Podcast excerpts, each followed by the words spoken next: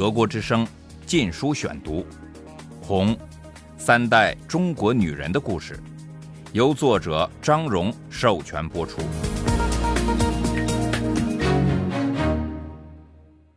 第十三章：千金小姐，我的世界，一九五八至一九六五年。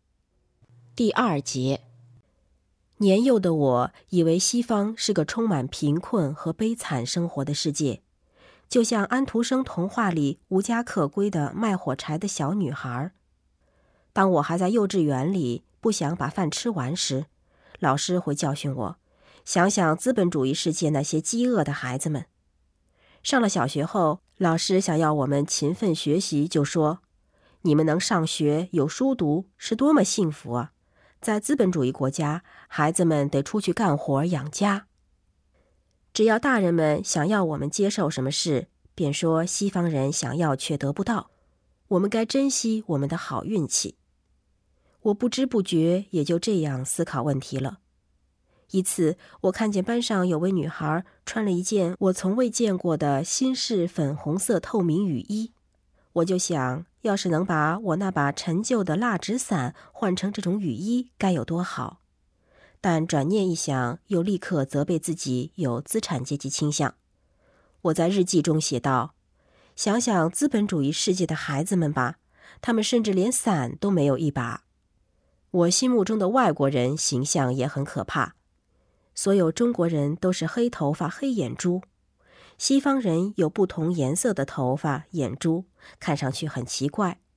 我脑子里的西方人形象或多或少是官方宣传的写照：乱蓬蓬的红头发，颜色怪异的眼珠，又高又长的鼻子，走起路来跌跌撞撞，像喝醉了酒，不停地往嘴里倒可口可乐，大腿以一种极不雅观的姿态扭曲着，还老是怪腔怪调地说：“Hello，Hello。”我不知道 “hello” 是什么意思，以为是句骂人的话。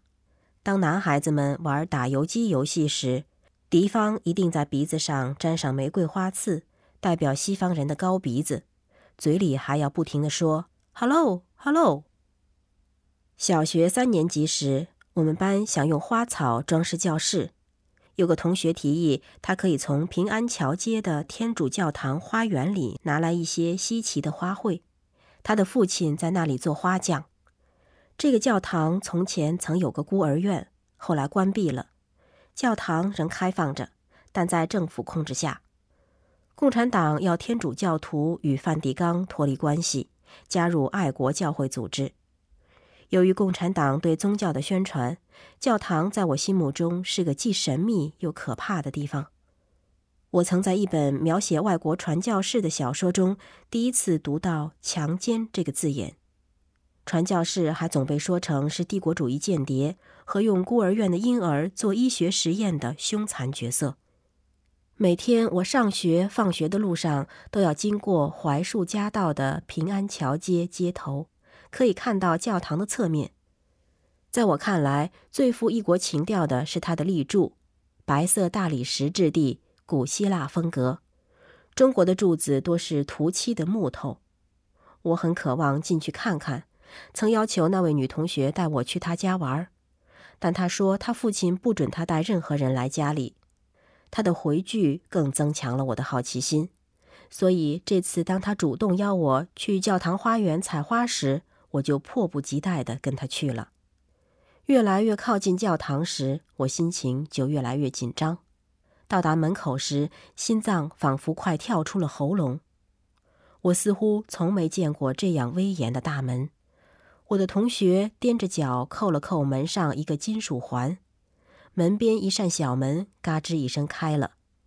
半暗中，一个满脸皱纹、背驼得厉害的老头出现了。他的样子简直和神话故事里的女巫一样。我看不清他的脸。但凭想象，他有一只很长的鹰钩鼻，戴顶尖帽子，就要骑上扫帚腾空而去。我完全没想到他是个男的，不可能是女巫。我躲开他，赶快迈进大门。跃入眼帘的是一个小巧玲珑的花园。我由于太紧张，也没看清花园里有些什么，只记得花草尽是鲜艳夺目的颜色，形状稀奇古怪，还有一眼小喷泉，泉水从假山中涓涓流淌下来。那位女同学拉着我的手，领我沿院子周围的长廊走。我们走到远远的那一头时，他打开一扇门，告诉我那儿是神父布道的地方。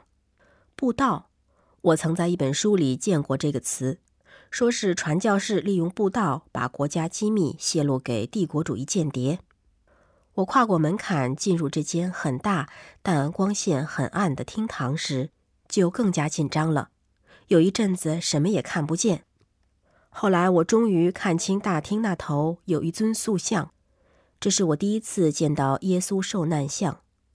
我走近时，十字架上的那个人似乎悬在半空中。笼罩在我头上，朝我压下来，那血淋淋受刑的姿态和脸上的神情，令我觉得十分恐怖。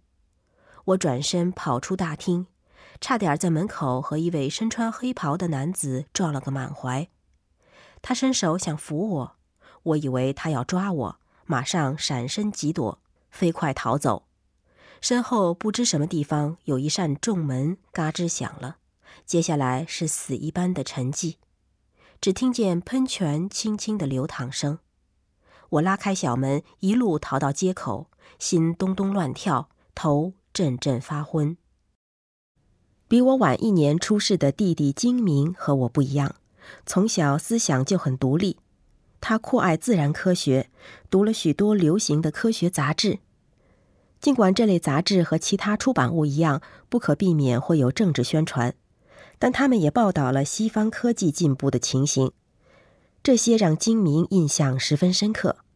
他完全被这些杂志所介绍的镭射、气垫船、直升机、电子仪器和汽车等图片所吸引。此外，参考片也使他见识到西方科技进步的情形。他开始对学校、新闻媒体和大人所说的事表示怀疑。因为他们说资本主义世界是地狱，只有中国才是人间天堂。由于美国具有最先进的科技，金明就特别注意这个国家。金明十一岁那年，某天他兴奋地在餐桌上向全家描述美国在镭射方面的新发展。说着说着，他向父亲表示他很崇拜美国。父亲一下子茫然以对，不知说什么才好。看上去非常忧虑，好一会儿，他才摸着精明的脑袋对母亲说：“我们该怎么办呢？这孩子长大了一定是右派。”德国之声《禁书选读》。不到十二岁，金明就根据儿童科学书上的图片完成几项发明，其中有一个是他想用来观察哈雷彗星的望远镜。和用灯泡的碎玻璃片烧制的显微镜。有一天，他想改进一把可连续发射鹅卵石或罗汉果的橡皮筋枪。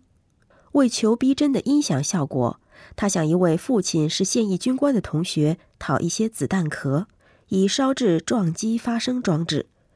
结果，这位同学找到一些子弹，拔去弹头，掏空弹药，把弹壳给了金明。没想到雷管还留在里面。金明用剪碎的牙膏吸管充填到弹壳里，用火钳夹着放到厨房的煤炉上烘烤。当时炉上有个水壶，金明把火钳伸到水壶下面时，突然一声巨响，湖底炸出一个大洞。大家都跑来看出了什么事。金明给吓坏了，倒不是怕爆炸危险，而是怕我父亲。父亲在我们心目中很严厉，但父亲并没有打金明，甚至没责备他。他只盯着金明看了一会儿后，才说：“他已经吓得够厉害了，应该到外面散散步。”金明如释重负，连蹦带跳的跑走了。他绝没有想到自己能如此轻松过关。等他回来后，父亲对他说。在没有大人指导的情况下，不得再做任何实验。不过，父亲没有严格约束他，精明很快就又我行我素。我帮精明做过几次实验。有一次，我们做了一个以自来水为动力、可以把粉笔打碎的粉碎机模型。当然，这是金明动脑又动手的，我只有三分热度。金明和我同读实验小学，达利先生也教他的班级，他为金明打开了科学世界的大门。金明一直很感谢他。我的二弟小黑出生于一九四五年，是姥姥的宠儿，但我父母很少关注他，原因之一是他们认为他已从姥姥处得到不少爱了。他觉得父母不太喜欢自己，所以本能的总在父母面前表现得畏畏缩缩，这使得我父母很烦，特别是父亲，他不能忍受照他看来不直截了当的行为。有时父亲被小黑惹火了，就打他一顿，但事后父亲又后悔了，有机会就摸摸小黑的头，说自己不该发脾气。姥姥总是一把鼻涕一把泪的和父亲吵。父亲又会怪他惯坏了小黑，结果造成了他们之间的关系老是紧绷。姥姥因此更疼小黑。我父母认为只有儿子可以打骂，对女儿则不能这样。我姐姐小红只挨过两次打，一次是在五岁时，她非要在饭前吃糖果不可。饭菜端上桌后，由于嘴里还在嚼水果糖，她又嚷嚷说什么都没有味道。父亲回头瞪了他一眼，说：“叫你不要吃糖，你偏不听。”小红一听，觉得挨了骂，哇的一声就哭了起来，把筷子扔到房间对面。父亲一下子火了，随手给他两巴掌。他马上抓起一把鸡毛掸子就打父亲。他从他手中夺过鸡毛掸子，小红又抓起扫帚。一场混战后，父亲把他锁进了我们的卧室。嘴里不停的说：“惯得不成样子了，真给惯坏了。”我姐姐没吃成这顿午饭。我姐姐在童年时代很任性，不知为什么，她拒绝看电影或戏剧，也拒绝旅行。有许多东西她讨厌吃，要她喝牛奶、吃牛羊肉，就好像给她灌毒药似的。我小时候因为跟她学，错过了许多电影和无数美味佳肴。我却不那么任性，还不满十岁，大人们都说我懂事。我父母从来没对我动过一根指头，也没骂过我。他们难得的批评也很审慎客气，好像我是个成人，自尊心容易受到伤害。他们给了我很多爱，特别是父亲。晚饭后，他常常带我去散步，或去他朋友家拜访。他最亲密的朋友都是些老革命。聪明能干，而且背景上似乎都有什么污点，因此职位都不高。有一位朋友曾是毛泽东的挑战者张国焘领导的红四方面军的军官，另一位是唐皇室的风流才子，他的妻子也是位党的官员，总板张冷冰冰的面孔。我父亲尽力回避他。我喜欢这些成人聚会。但更喜欢一个人悄悄待在一边读我喜爱的书。学校放假时，我整天都一边咬着自己的便烧，一边读书。除了文学和一些较简单的古诗集外，我还喜欢科幻和探险故事。我记得有一本科幻小说，描写一个人在另一座星球上只待了几天，返回地球时发现已是二十一世纪了，所有事物都变了。人们吃装在胶囊内的食物，乘气垫船旅行，用电视通话。我渴望能生活在这些拥有神奇发明的世界里。